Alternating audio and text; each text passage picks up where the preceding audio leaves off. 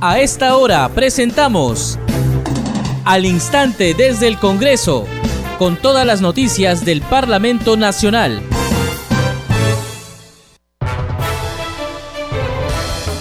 ¿Qué tal amigos? ¿Cómo están? Bienvenidos. Empezamos al instante desde el Congreso y es miércoles 14 de diciembre del 2022. Les saluda Perla Villanueva en los controles Franco Roldán. De inmediato, los titulares. El Pleno del Congreso sesionará este jueves 15 de diciembre desde las 10 de la mañana. A la sesión concurrirá el ministro de Justicia y Derechos Humanos para dar su opinión sobre el dictamen de la Comisión de Constitución y de los proyectos de reforma constitucional referidos al adelanto de elecciones.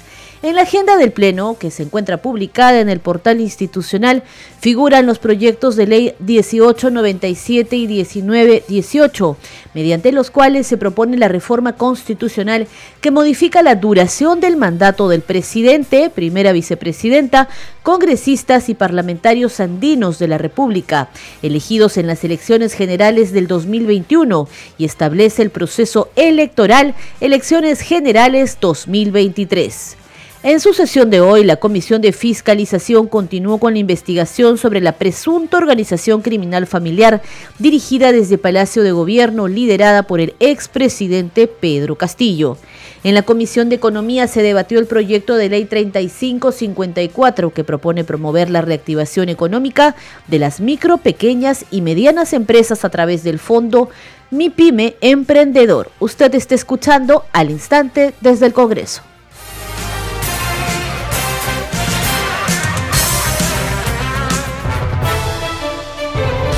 Desarrollamos de inmediato la información en el Parlamento Nacional. La representación nacional sesionará mañana jueves 15 de diciembre a partir de las 10 de la mañana. A la sesión concurrirá el ministro de Justicia y Derechos Humanos para dar su opinión sobre el dictamen de la Comisión de Constitución y de los proyectos de reforma constitucional sobre el adelanto de elecciones. En la agenda del Pleno, que se encuentra publicada en el portal institucional, figuran los proyectos de ley 1897 y 1918, mediante los cuales se propone la reforma constitucional que modifica la duración del mandato del presidente, la primera vicepresidenta, congresistas y parlamentarios andinos de la República, elegidos en las elecciones generales del 2021 y establece el proceso electoral elecciones generales del 2023.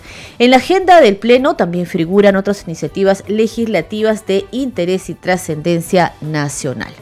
Precisamente la Junta de Portavoces acordó en la víspera iniciar con el debate de la propuesta legislativa sobre el adelanto de elecciones. La Junta de Portavoces también acordó en la víspera que el ministro de Justicia participe en la sesión plenaria de mañana jueves. Aquí el informe.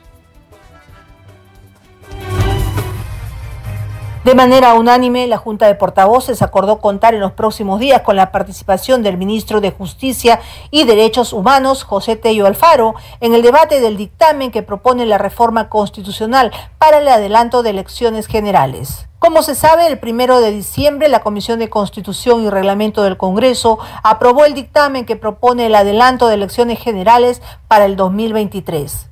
La Junta de Portavoces también respaldó por unanimidad ampliar la agenda del Pleno para incluir los proyectos de ley solicitados por los directivos portavoces. Entre las iniciativas legislativas figuran el proyecto de ley que crea el Consejo de Gobernabilidad como espacio de coordinación entre el Poder Ejecutivo y Legislativo. El proyecto de ley 336 ley que modifica el artículo 97 de la Ley de Institutos y Escuelas de Educación Superior y de la carrera pública de sus docentes sobre la compensación por tiempo de servicios, y la propuesta que prorroga la vigencia de los apéndices 1 y 2 de la Ley del Impuesto General a las Ventas e Impuesto Selectivo al Consumo.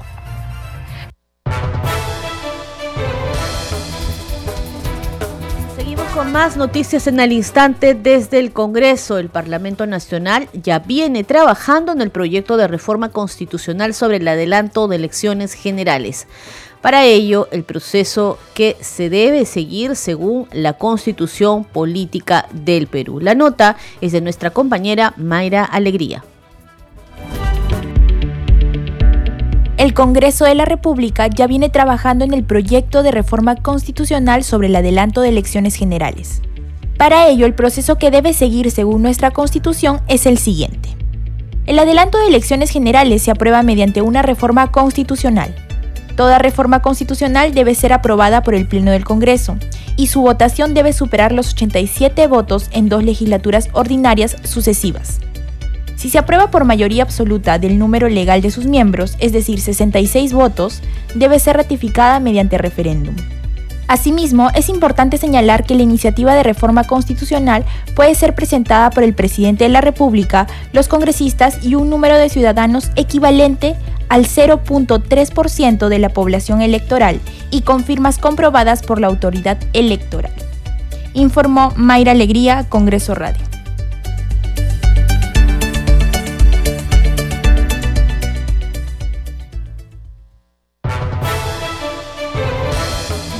Esto porque ya les hemos informado que el Pleno del Congreso sesionará mañana jueves 15 de diciembre a partir de las 10 de la mañana y a esta sesión va a concurrir el ministro de Justicia y Derechos Humanos para dar su opinión sobre el dictamen de la Comisión de Constitución y de los proyectos de reforma constitucional referidos al adelanto de elecciones. En la agenda del Pleno, como ya les hemos explicado, también se encuentran los proyectos de ley 1897 y 1918 que también proponen la reforma constitucional que modifica la duración del mandato del presidente, de la primera vicepresidenta, de congresistas y parlamentarios andinos de la República elegidos en las elecciones generales 2021 y establece de esta manera el proceso electoral de elecciones generales para el año 2023. Dicho esto, vamos a continuar con el desarrollo de la información. La congresista Rosángela Bárbara de Fuerza Popular afirmó hace unos instantes que el estado de emergencia por 30 días en el país, decretado recientemente por el Poder Ejecutivo, amerita, dada la situación que se vive con las protestas violentas en todo el país provocadas, según dijo, por el expresidente Pedro Castillo Terrones. La parlamentaria destacó que desde el Congreso de la República jamás se vulneró la Constitución. Escuchemos. Bueno, en realidad yo creo que la situación la amerita. No podemos darnos el gusto de que más peruanos pierdan la vida, estén enfrentados en este momento las Fuerzas Armadas, la Policía Nacional y civiles. Eso de ninguna manera. Ya nuestros padres lo han vivido y nosotros creo que no podemos permitir retroceder por estas personas que se infiltran en marchas pacíficas con demandas justas también, ¿no? Para eh, irradiar terror, miedo y utilizando prácticas que ya hemos visto también en el pasado.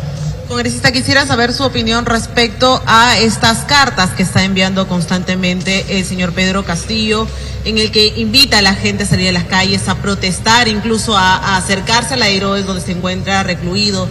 Eh, eh, eh, y encima firma diciendo que todavía es presidente constitucional de la República. Entonces quisiéramos tomar su, opinión respecto a esto porque está invocando marchas en medio de una crisis. Por todos los errores ortográficos que vemos en las cartas, sin duda es eh, Pedro Castillo, pero creo que es lamentable este, que se esté utilizando estas situaciones para intentar levantar al país. Él tiene que recordar que lo que él es es un golpista. Él es el resultado de la decisión que tomó Nadie puede decir aquí que él estaba, este, no sé, pues en una situación en la que él, él leyó un documento que atentaba contra el país. Él no estaba en una diferencia contra el Congreso. Recordemos, y creo que mucha gente quiere señalar que ese es resultado de las mociones de vacancia. Es verdad, este Congreso de la República presentó dos mociones de vacancia anteriores y cuando no se dieron los resultados jamás vulneramos nosotros nuestra constitución y respetamos ese resultado dado por la mayoría en el Congreso de la República. Él tenía que hacer exactamente lo mismo, esperar las 3 de la tarde para ver si finalmente se tenían o no se tenían los votos. Lastimosamente ese día, ¿no? Este, el señor Marrufo claramente señaló cómo es que él le daba personalmente el dinero a Pedro Castillo y a su hermana para mantener con la plata del Estado a todos los hermanos. Entonces, que se haga cargo de sus este, decisiones. El señor no es ninguna víctima. La única víctima aquí es el país de todos los robos y atrocidades que él ha cometido, ¿no? Congresista, ¿qué tal? Hoy el abogado, uno de los abogados del expresidente Castillo, Guillermo Olivera, ha indicado que él está maniatado dentro de la ITOES y que no tiene comunicación, que es prácticamente una, una persecución política lo que él está viviendo. Y segundo, preguntarle por ese anuncio que ha dado la bancada de Perú Libre de que desconoce el mandato de la presidenta Dina Boluarte. Bueno, sin duda no sé qué tipo de maniatado puede escribir tantas cartas este, y, y tuitear encima. O sea, yo sin duda este, lamento que él se burle así de las personas que han sufrido en algún momento una situación similar. Y lo que me queda decir de Perú Libre, yo les puedo señalar no de Perú Libre, sino del oficialismo en general. Existen congresistas que tienen clarísimo que Pedro Castillo es un golpista que estén recibiendo o amenazas o estén intentando de alguna manera este, bloquearlos, ellos finalmente van a tener que responderlo. Pero esta guerra, señores, y quiero que no nos distraigamos, a Pedro Castillo lo están utilizando. Ni el mismo Cerrón le interesa a Pedro Castillo. Él es clarísimo, él quiere una asamblea constituyente. Y eso sobre el cadáver de todos los demócratas, porque no vamos a permitir, no le vamos a dar ninguna línea de acceso a gente radical, que ya hemos visto que cuando no se le dan los resultados, lo único que intentan hacer es irradiar terror, meter miedo. Pero creo que la valentía y la fortaleza y la entereza que tienen que tener los políticos en este momento es la invocación también a la señora Dina Boluarte. Yo entiendo perfectamente que ha tomado el país en una situación difícil, pero se necesita que se ponga los pantalones y que tome decisiones por el país que ella en este momento representa. Es un aprovechamiento congresista teniendo en cuenta la solicitud de adelanto de elecciones que está por debatirse aquí en el Congreso. ¿Está haciéndose de repente una pre-campaña buscando justamente conseguir votos en estas elecciones? Por supuesto. Quienes votaron por el adelanto de elecciones en la Comisión de Constitución no fueron los oficialistas, no fueron los de Perú Libre, así que no se dejen engañar fuimos los que creíamos que necesitamos una salida para que Pedro Castillo deje el cargo por motivos este, que todos conocemos, pero además de manera constitucional, porque jamás nosotros desde el Congreso hemos vulnerado las normas. Quienes se opusieron desde un momento fueron ellos. Quienes dijeron no nos vamos a ir por culpa o responsabilidad de Pedro Castillo fueron ellos. Que ahora lo estén apoyando porque finalmente se han dado que son algo más de lo mismo. Y aparte que hay que reconocer también la valentía que tuvo el, señor Waldemar Cerrón de decir claramente y reconocer a Dina Boluarte. Que ahora le hayan dado un papel a leer, que él vaya a responder quién finalmente se lo ha entregado. Seguimos con más información. La Comisión de Fiscalización y Contraloría del Congreso aprobó por mayoría el informe final que investiga la paralización de la construcción de alrededor de 3.314 obras a nivel nacional, entre las que se encuentran 14 hospitales. Durante la sustentación, su titular Héctor Ventura Ángel indicó que los ministerios no se hacen responsables de las obras porque declaran que las unidades ejecutoras son las únicas responsables. También se recomendó la modificación de artículos al reglamento de la Ley de Contrataciones del Estado porque aseguraría el flujo de dinero en toda la obra. Escuchemos. Sobre las instituciones públicas nacionales, señores congresistas, se ha determinado que los ministerios no se hacen responsables de la ejecución de las obras, ya que de acuerdo a sus competencias y funciones, declaran que las unidades ejecutoras son únicos responsables de la correcta ejecución, monitoreo, seguimiento y supervisión de proyectos de inversión y por tanto son ellas las que deben adoptar las medidas necesarias para la reactivación de las obras. Estimados colegas, procedo a las recomendaciones.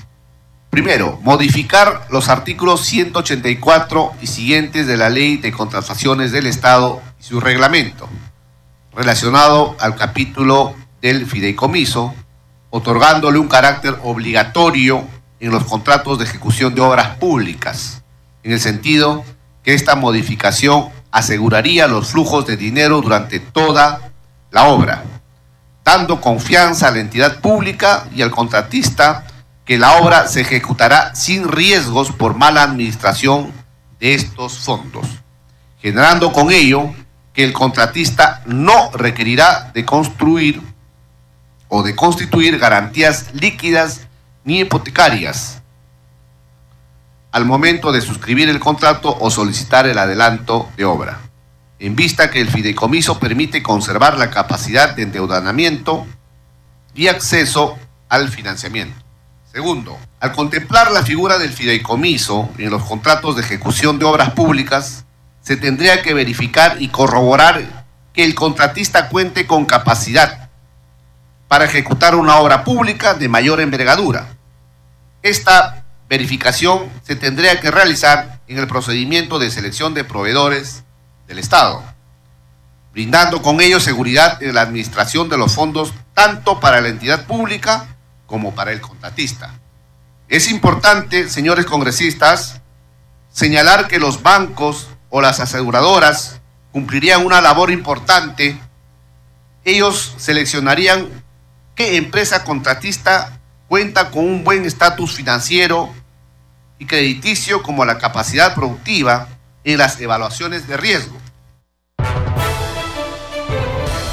Hay que precisar que a la sesión no asistió el exministro de Transportes Heiner Alvarado López, a quien se le citará bajo apercibimiento de ser conducido por la fuerza pública para que responda por la investigación de presuntos actos de corrupción en la ejecución de los proyectos de inversión financiados por las municipalidades de Anguía, Chachapoyas, Chadín, en el contexto de la actuación de una presunta organización criminal familiar dirigida desde Palacio de Gobierno y que habría sido liderada por el ex mandatario José Pedro Castillo Terrones.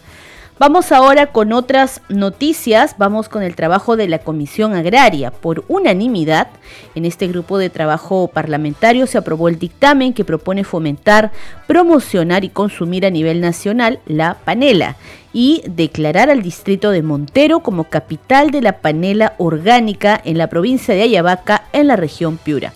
Escuchemos a la congresista Elizabeth Medina, al parlamentario Miguel Sixia y la votación de esta iniciativa de ley. Congresista Elizabeth, tiene usted la palabra. Muchísimas gracias, señora presidenta. En ese sentido, nuestro país aún tiene el privilegio de gozar de alimentos sanos y la panela es un ejemplo de ello, cuya demanda se ha incrementado en los últimos años debido a sus propiedades nutritivas, a diferencia del azúcar común y corriente. Como bien se dice en el proyecto, este producto no pasa por el proceso de de centrifugación, mantenimiento de minerales necesarios para el funcionamiento del organismo, como es el calcio, el hierro, cobre y fósforos, así como vitaminas como el ácido y el complejo B. A diferencia del azúcar blanca o rubia, no hay refinado y no se añaden aditivos químicos. La panela es entonces un azúcar muy artesanal, constituyéndose un este, endulzante natural utilizado en la repostería. Finalmente, es muy grato saber que se ha convertido en un producto de alta demanda en el mercado europeo. Por esos argumentos, mi voto será a favor de este proyecto. Muchísimas gracias, señora presidenta. Adelante, congresista Sixia. La presente propuesta legislativa nace como una medida para promover e incentivar el consumo a nivel nacional de la panela orgánica para contribuir de manera directa al desarrollo económico de los productores agrarios que elaboran dicho producto y reactivar la economía de la región de Fibra. Gracias, señorita presidenta. Bueno, no existiendo eh, la intervención de, de otro congresista, vamos a solicitar a la secretaria técnica que proceda a la votación. Y como no, señora presidenta, procedemos a someter a votación el dictamen favorable recaído sobre el proyecto de ley 2923. Eh, consultamos la votación. Ha sido aprobado, señora presidenta, por unanimidad. Gracias, secretaria técnica. Eh, ha sido aprobado por unanimidad el dictamen recaído en el proyecto de ley 2923-2022-CR que propone la ley que declara el 23 de septiembre de cada año Día Nacional de la panela orgánica y establece como su capital al distrito de Montero, provincia de Ayabaca, departamento de Piura. Vamos a continuar con más noticias de la Comisión de Fiscalización. Este grupo de trabajo parlamentario que preside el legislador Héctor Ventura Ángel volverá a citar al ex jefe de la DINI. Todo ello en el marco de las investigaciones que realiza la Comisión sobre presuntas irregularidades y actos de corrupción durante el gobierno del expresidente Pedro Castillo. Aquí informe. El ex jefe de la Dirección de Inteligencia Nacional, José Luis Fernández Latorre, no se presentó ante la Comisión de Fiscalización, a la cual fue citado para responder en torno a la investigación sobre presuntos actos de corrupción en la ejecución de proyectos de inversión financiados por las municipalidades de Anguía, Chachapoyas y Chadín. así como otros proyectos canalizados por el Ministerio de Vivienda a través del decreto de urgencia número 102-2022. Sobre estos casos están involucrados varios funcionarios del expresidente Pedro Castillo Terrones, sindicado como líder de una presunta organización criminal familiar que aparentemente dirigía desde Palacio de Gobierno. Al respecto, el presidente de la Comisión de Fiscalización, Héctor Ventura Ángel, refirió que seguirá citando a los comprendidos en las pesquisas. Eh, se va a, nuevamente a reiterar el pedido de eh, citación para que el ex jefe de la INI, Fernando Latorre, pueda eh, ser convocado a la Comisión de Fiscalización. Sí. En el transcurso de la próxima semana se va nuevamente a oficiar y vamos a cumplir con todo el procedimiento para que luego no, no, no haya ninguna objeción a la citación que nosotros hacemos en, este, las investigaciones que estamos realizando y seguramente en el próximo, la próxima semana está saliendo nuevamente eh, la citación. Bueno, en las próximas sesiones vamos a continuar nosotros con la línea de investigación de esta organización criminal dirigida desde Palacio de Gobierno. Ya sabemos cómo ha sido, cuál ha sido el desenlace de Pedro Castillo. Eh, viene eh, Heiner Alvarado, tiene que concurrir a la comisión de fiscalización. Por otro lado, José Alemán, encargado gobernador regional de Tumbes, respondió ante el grupo parlamentario sobre un informe de la Contraloría que detecta el presunto delito de nepotismo durante el concurso público para plazas permanentes bajo el régimen del decreto legislativo 276 del Hospital Regional José Alfredo Mendoza Olavarría. Y opinamos se declare nulidad del concurso público de méritos para las coberturas de las plazas vacantes presupuestadas en condición de servidores contratados de naturaleza permanente bajo el régimen eh, legislativo 276-2022. Eh, configurado en la causa de nulidad prevista en el numeral 1 del artículo 10 del texto único ordenado número 2744, Ley de Procesos Administrativos General del Decreto Supremo número 004-2019. En consecuencia, declara nulidad de la evaluación curricular y actos en las etapas posteriores a este, incluido la publicación de los resultados finales a los médicos Marco Rafael David García y Areli Josefina eh, Meléndez Torín. Sobre el referido tema, también expuso el director regional de salud de Tumbes, Rommel González Seminario. También fue citada Diana Horna Ruiz, directora ejecutiva del Hospital Regional José Alfredo Mendoza Lavarría, pero no se presentó debido a que contrajo la enfermedad COVID-19. Congreso en redes. A esta hora tenemos la información en las redes sociales a cargo de nuestra compañera Mayra Alegría. Buenas tardes, Perla. Vamos con el recuento de publicaciones en redes sociales. Empezamos con la publicación del presidente del Congreso, José William Zapata, quien a través de su cuenta oficial de Twitter informó que en calidad de presidente del Parlamento asistió al Consejo de Estado para encontrar consensos que permitan la salida constitucional a la crisis actual. Finaliza escribiendo que el orden público debe recuperarse y que debe primar el diálogo. Además, el titular del Parlamento adjunta fotografías de dicha reunión con el Consejo de Estado. Seguimos con otra publicación de la cuenta oficial del Congreso de la República, que anuncia que en la Comisión de Economía se debatió el proyecto de ley 3554, que propone promover la reactivación económica de las micro, pequeñas y medianas empresas a través del fondo MIPYME Emprendedor. Continuamos con otra publicación de la Comisión de Fiscalización que comunica que se aprobó por mayoría el informe final de la moción 448, la cual tuvo por objetivo investigar la situación legal de obras públicas paralizadas a nivel nacional. Y para finalizar, el parlamentario José Cueto de Renovación Popular hizo una publicación a través de su cuenta de Twitter y notifica que ningún país sale adelante si no hay seguridad. Finaliza escribiendo que nuestro país no merece regresar a épocas oscuras. Estas son algunas de las publicaciones en redes sociales. Volvemos contigo, Perla. Muchas gracias Mayra por la información. Solo agregar que también hay una publicación de la cuenta oficial del Congreso del Perú en la que se informa que se está citando a la sesión del Pleno del Congreso para mañana jueves 15 a partir de las 10 de la mañana. A la sesión concurrirá el ministro de Justicia para opinar sobre la reforma constitucional del adelanto de elecciones generales. Realmente yo llamo a la unión, como todos, como todos nosotros hermanos peruanos. No es la manera de hacer estas manifestaciones con violencias. Ya de una vez haya paz. Yo pediría que lo arreglen de manera pacífica, o sea, no reclamando de tal manera, haciendo destrozos. Recurran ¿no? a soluciones inmediatas para que el pueblo también pueda estar tranquilo ¿no? y puedan trabajar como, como se requiere. ¿no? Que se solucione ¿no? Eh, lo antes posible, que se siga este, haciendo el paro porque todos queremos trabajar. Nosotros queremos la paz en nuestro país, queremos la paz. Tenemos un país tan maravilloso. Tenemos que avanzar, tenemos que trabajar, tenemos que hacer huelga, pero verdadera huelga, no destruir al pueblo.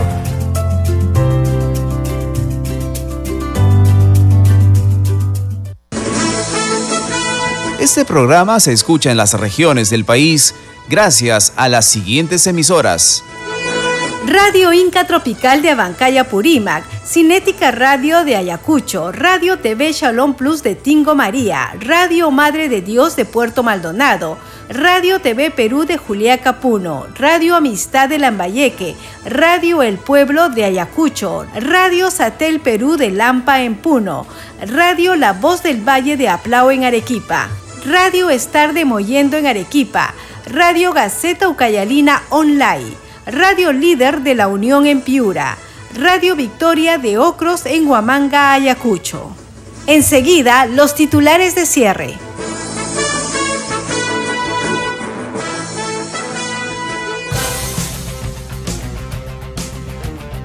El Pleno del Congreso sesionará este jueves 15 de diciembre desde las 10 de la mañana.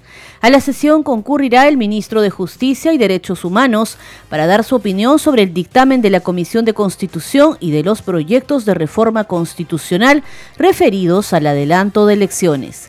En la agenda del Pleno, que se encuentra publicada en el portal institucional, figuran los proyectos de ley 1897 y 1918, mediante los cuales se propone la reforma constitucional que modifica la duración del mandato del presidente, primera vicepresidenta, congresistas y parlamentarios andinos de la República, elegidos en las elecciones generales del 2021, y establece el proceso electoral de elecciones generales 2023. En su sesión de hoy, la Comisión de Fiscalización continuó con la investigación sobre la presunta organización criminal familiar dirigida desde Palacio de Gobierno, liderada por el expresidente Pedro Castillo. Y en la Comisión de Economía se debatió el proyecto de ley 3554, que propone promover la reactivación económica de las micro, pequeñas y medianas empresas a través del fondo MIPYME Emprendedor. Hasta aquí las noticias en el instante desde el Congreso. Muchas gracias por habernos acompañado. Nos reencontramos mañana con más noticias del Parlamento Nacional.